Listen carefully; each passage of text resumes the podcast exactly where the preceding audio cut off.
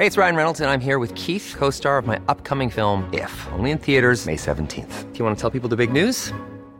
All right, I'll do it. Sign up now and you'll get unlimited for $15 a month in six months of Paramount Plus Essential Plan on us. Mintmobile.com slash switch. Upfront payment of $45 equivalent to $15 per month. Unlimited over 40 gigabytes per month. Face lower speeds. Videos at 480p. Active Mint customers by 531.24 get six months of Paramount Plus Essential Plan. Auto renews after six months. Offer ends May 31st, 2024. Separate Paramount Plus registration required. Terms and conditions apply if rated PG.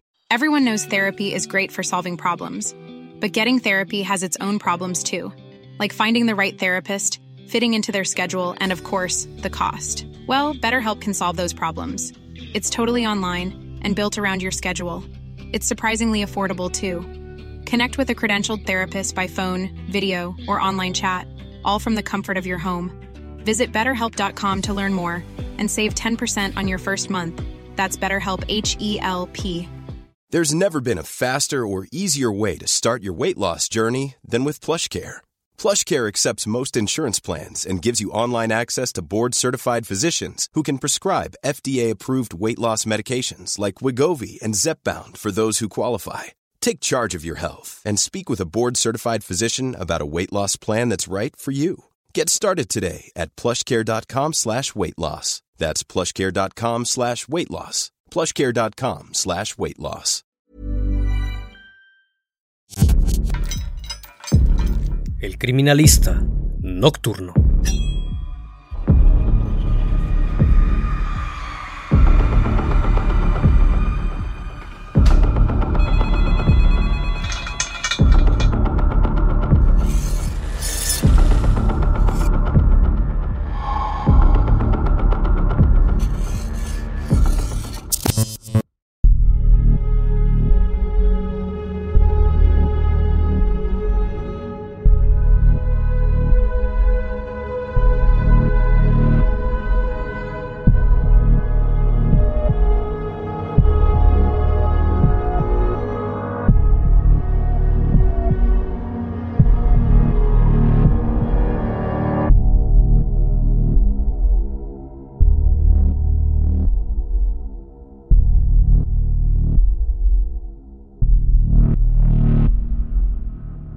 Distrito de San José de Lourdes es uno de los siete que conforman la provincia de San Ignacio, ubicado en el departamento de Cajamarca en el norte de Perú, un lugar en donde los pobladores se dedican principalmente al trabajo en el campo y a la crianza de los animales. Muchos de los adolescentes al terminar la secundaria se dedican a realizar estas labores, ya que pagar la universidad resulta muy caro y casi imposible. Sin embargo, Avi Lisette Agreda Marchena una bella joven originaria de este poblado. Tenía el sueño y la ilusión de salir adelante y terminar una carrera. Pero todos estos anhelos se vieron frustrados por un hombre que se obsesionó con ella, que erróneamente pensó que si no era para él no era para nadie. El criminalista nocturno. Avi era una chica tranquila y alegre Nació el 8 de octubre de 1995 en San Juan de Pacay. Fue la segunda de cinco hijos del matrimonio de Ledislao Agreda y Paola Marchena. Desde pequeña aprendió las labores del hogar y del campo, pero su gusto por estudiar fue mucho mayor. Pronto se dio cuenta que en el campo no había posibilidades de salir adelante. Ella quería ser profesional y trabajar para ayudar a sus padres y hermanos. Avi estudió en el Colegio San José y terminó la secundaria con buenas notas. Fue en ese momento que tomó la decisión de mudarse a la capital para continuar con sus estudios. Era el año 2012 y la joven le dijo a sus padres que se marcharía a Lima para trabajar y estudiar. Ellos decidieron apoyarla y con lo poco que juntaron emprendió su camino. Sin conocer a nadie llegó al distrito de Chorrillos, donde alquiló un cuarto una vez que se estableció en aquella localidad encontró trabajo en la cafetería de una universidad. Luego de unos meses su hermana menor se fue a vivir con ella en el cuarto que alquilaba. Aquel sueño de salir adelante al fin estaba teniendo sus frutos. Todo marchaba bien, hasta que en el año 2015 conoció a su agresor en la misma cafetería donde ella trabajaba. En ese entonces de cajera, aquel hombre llamado Carlos Javier Hualpa entró a trabajar como jefe de cocina Casi de inmediato se sintió atraído por la chica. Al inicio se mostraba como una persona tranquila y atenta, pero conforme pasaron los meses, en octubre de 2015, le declaró que estaba enamorado de ella y le propuso tener una relación. Sin embargo, Avi le dijo que no podía pues tenía novio. En ese momento Carlos se sintió rechazado, pues había pensado que como eran del mismo nivel socioeconómico y como no les gustaba tomar ni tener muchos amigos, de alguna manera tendrían una buena relación y ella aceptaría, pero no fue así. Desde entonces el sujeto intentó ganarse su afecto por medio de regalos, pues él estaba convencido de que ella le estaba mintiendo, porque según sus palabras, la conocía muy bien. Después de esto, Javier se seguía comportando como un compañero de trabajo amable, que se ofrecía a ayudarla en todo lo que ella necesitara. Fue este gesto que llevó a la joven a confiar en él. Algunas ocasiones salieron a dar un paseo, solo por distracción, pues Agreda ya le había dejado muy en claro a Carlos que tenía novio. En diciembre de ese año, fueron trasladados a distintas sedes y dejaron de verse. A pesar de estar lejos, el hombre no dejaba de pensar en ella y pronto aquel rechazo que sintió comenzó a transformarse en una obsesión inmensa que terminaría trágicamente. Para el año 2016, la joven comenzó a estudiar negocios internacionales en el Instituto CICE y en marzo de ese año Carlos y ella se reencontraron nuevamente en el trabajo. Lo que Avi no sabía era que su compañero de trabajo estaba profundamente obsesionado con ella, al grado de que aseguró no podía dejar de pensar en otra cosa que no fuera estar con ella. Aún así él se comportaba de manera fría y tranquila, de lo más normal. De vez en cuando le hacía algunos regalos los cuales la joven rechazaba. El agresor no podía comprender por qué no era correspondido se hacía todo lo posible para estar con ella y satisfacerla, pero la chica al sentirse acosada se alejaba cada vez más de él, a lo cual este hombre no lo tomaría nada bien, pues de alguna forma él se sentía traicionado, sentía que Avi lo hacía de menos y lo consideraba inferior.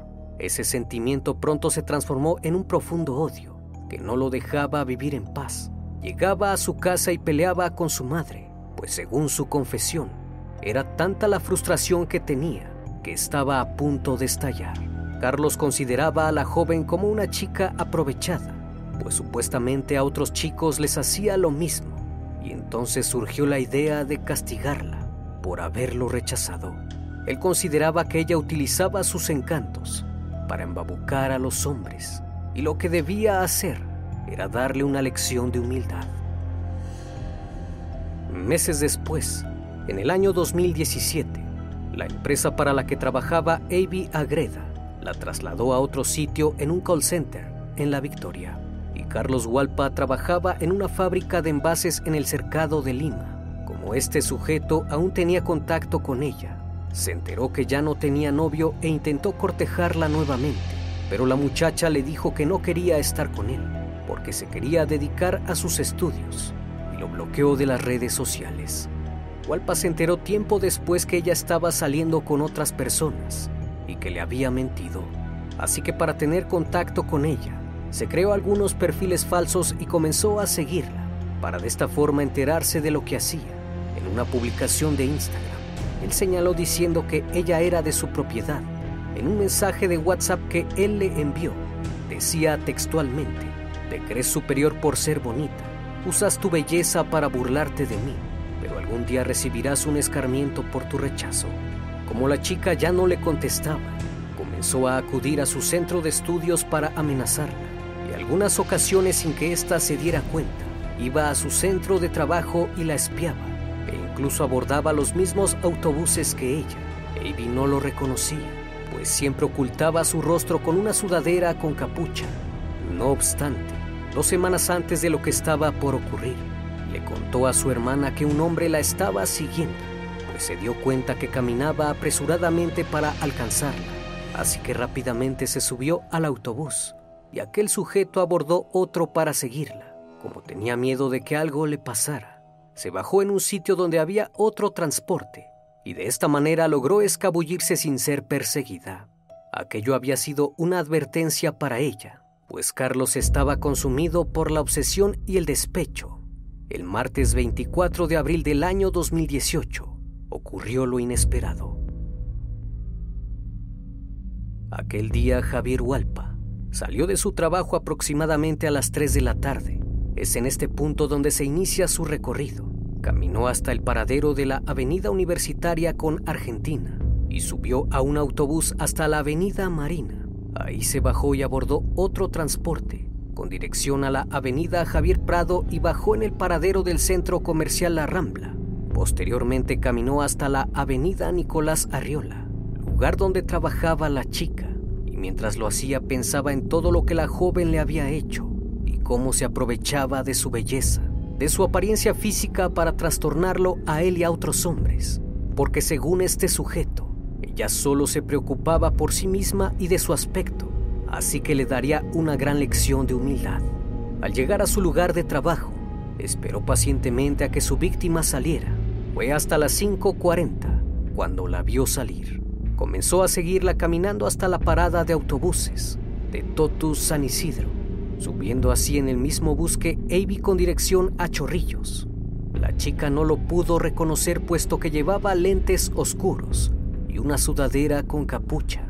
Ella se sentó en la tercer fila de asientos, mientras que él se fue en la parte de atrás. Al llegar a Miraflores, se sentó en un asiento posterior. Avi no se dio cuenta de su presencia pues venía entredormida. Por la cabeza de este sujeto solo estaba la idea de darle un escarmiento. De pronto el transporte se detuvo. En ese preciso momento sacó un bote de litro de yogurt que contenía gasolina, el cual llevaba en una mochila y se lo arrojó en la cara. Pero como el autobús comenzó a avanzar, el líquido se esparció por todo su cuerpo. Finalmente tomó una caja de cerillos, encendió un fósforo y se lo arrojó. El bote cayó al suelo y la gasolina se esparció. Ello provocó un gran flamazo, que incluso el agresor se quemó el brazo izquierdo. La gente que venía al interior del autobús entró en pánico y comenzaron a amotinarse para bajar. El chofer del transporte público trató de detener al agresor, pero no logró hacerlo y este escapó. Tras el hecho, Javier Hualpa corrió varias cuadras y tomó un taxi para ir a su casa. Sin embargo, debido a las quemaduras que presentaba, le dijo al taxista que lo llevara al hospital Mariano Molino, donde lo curaron. Mientras estaba en el hospital llamó a su hermana para que fuera a recogerlo. Por otra parte, Avi Agreda bajó rápidamente del transporte y el conductor lo único que atinó a hacer fue rociarle el polvo químico de un extintor para apagar el fuego, sin saber que esto le traería graves consecuencias. En un video se observa a la chica desconcertada y llena de copos blancos producto del extintor. Las personas a su alrededor no sabían qué hacer, pues las llamas también alcanzaron a otros 11 pasajeros.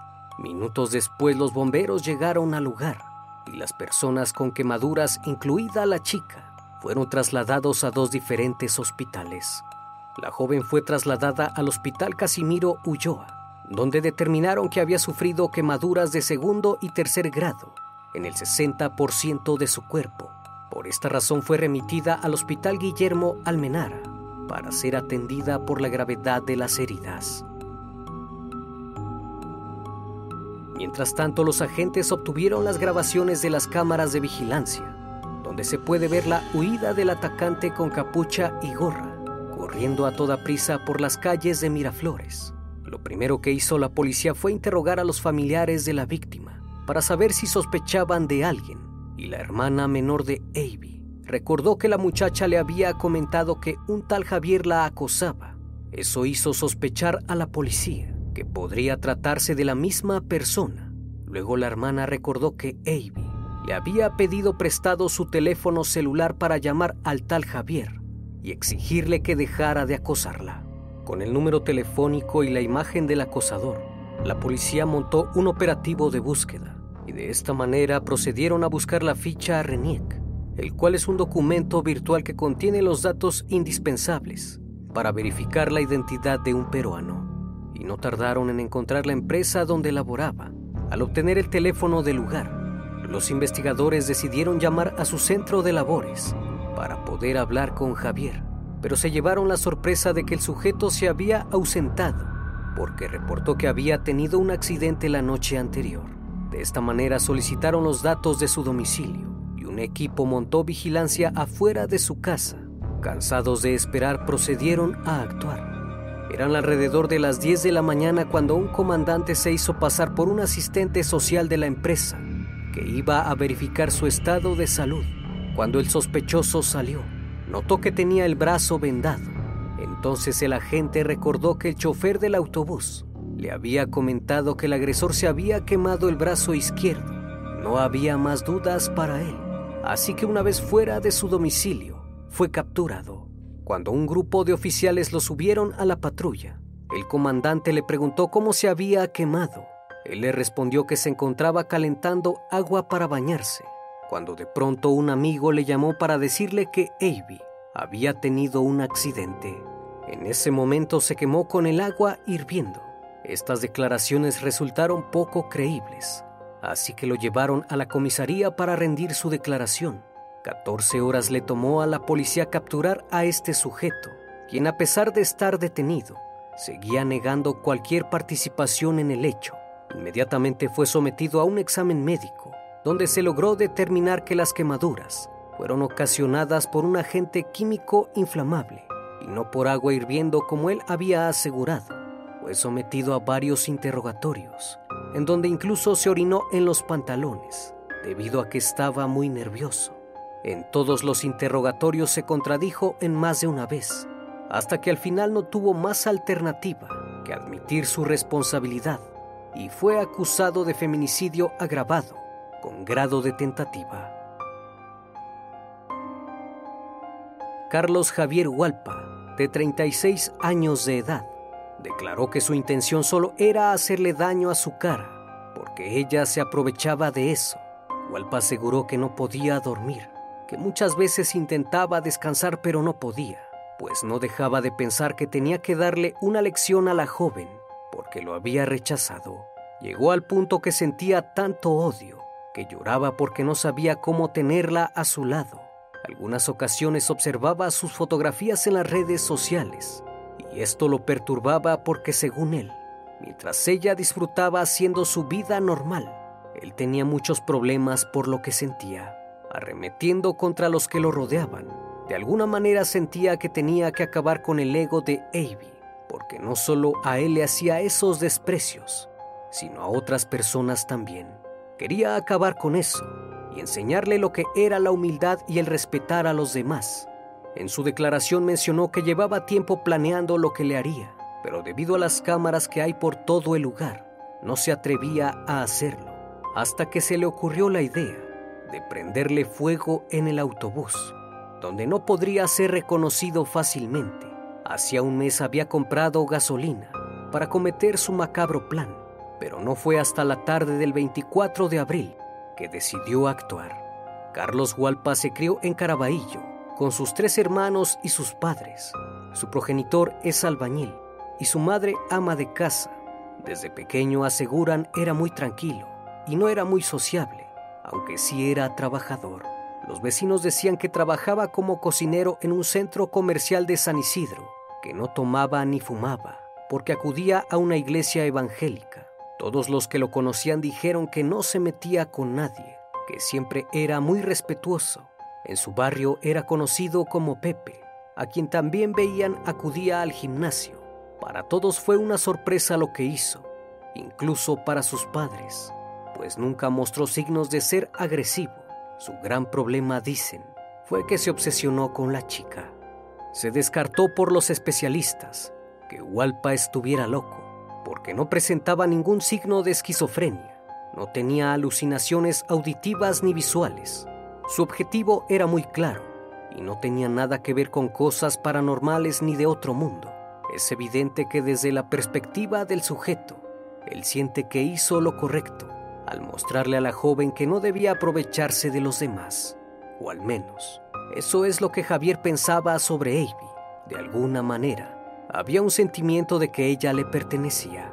Las conclusiones del informe de psicología forense señalan que sus emociones hacia los demás son volubles y que tiende a idealizar las relaciones afectivas con la figura femenina.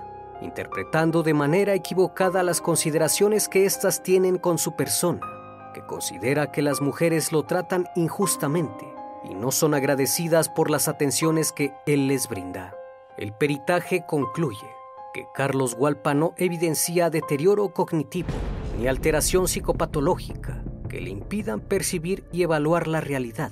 Es decir, es una persona perfectamente capaz de distinguir entre el bien y el mal, plenamente consciente de todo lo que hacía, pero extremadamente machista, y no un monstruo ni un loco como algunas personas lo han calificado, para intentar explicar su comportamiento.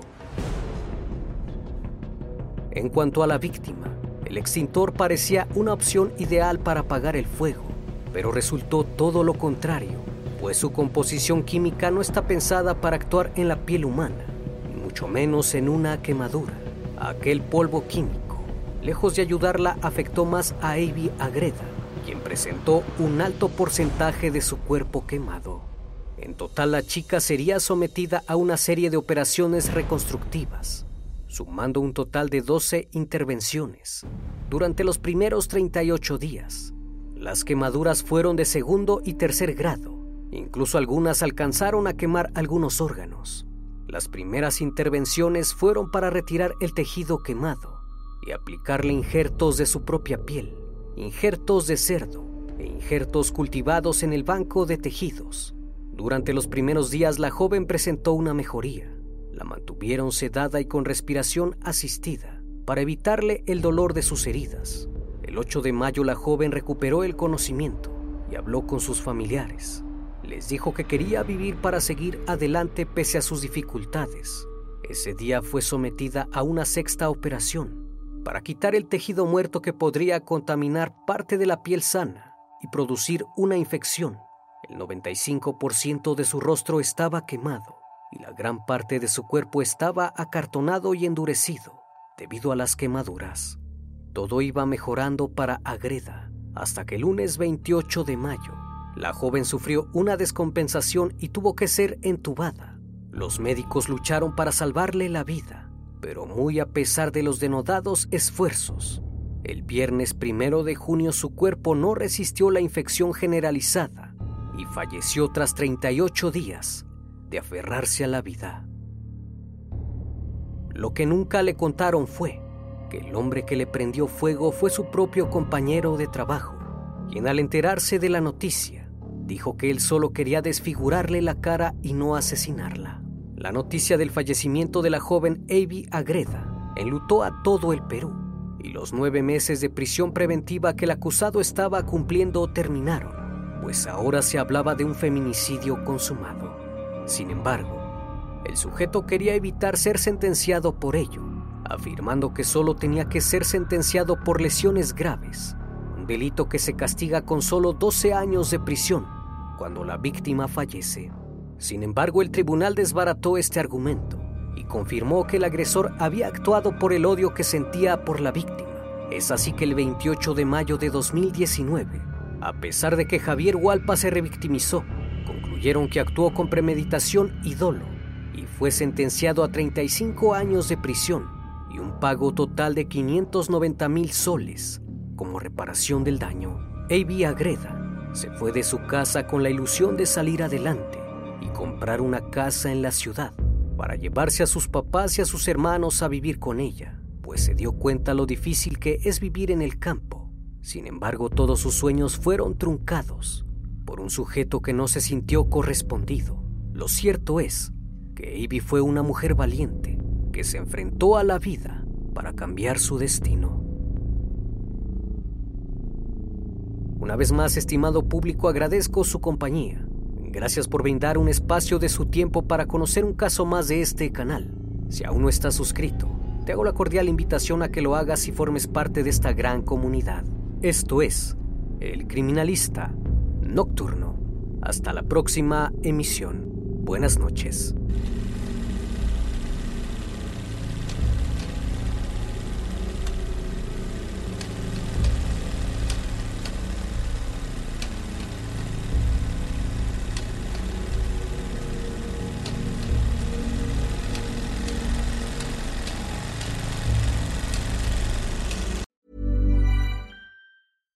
Hey, it's Paige DeSorbo from Giggly Squad. High quality fashion without the price tag. Say hello to Quince.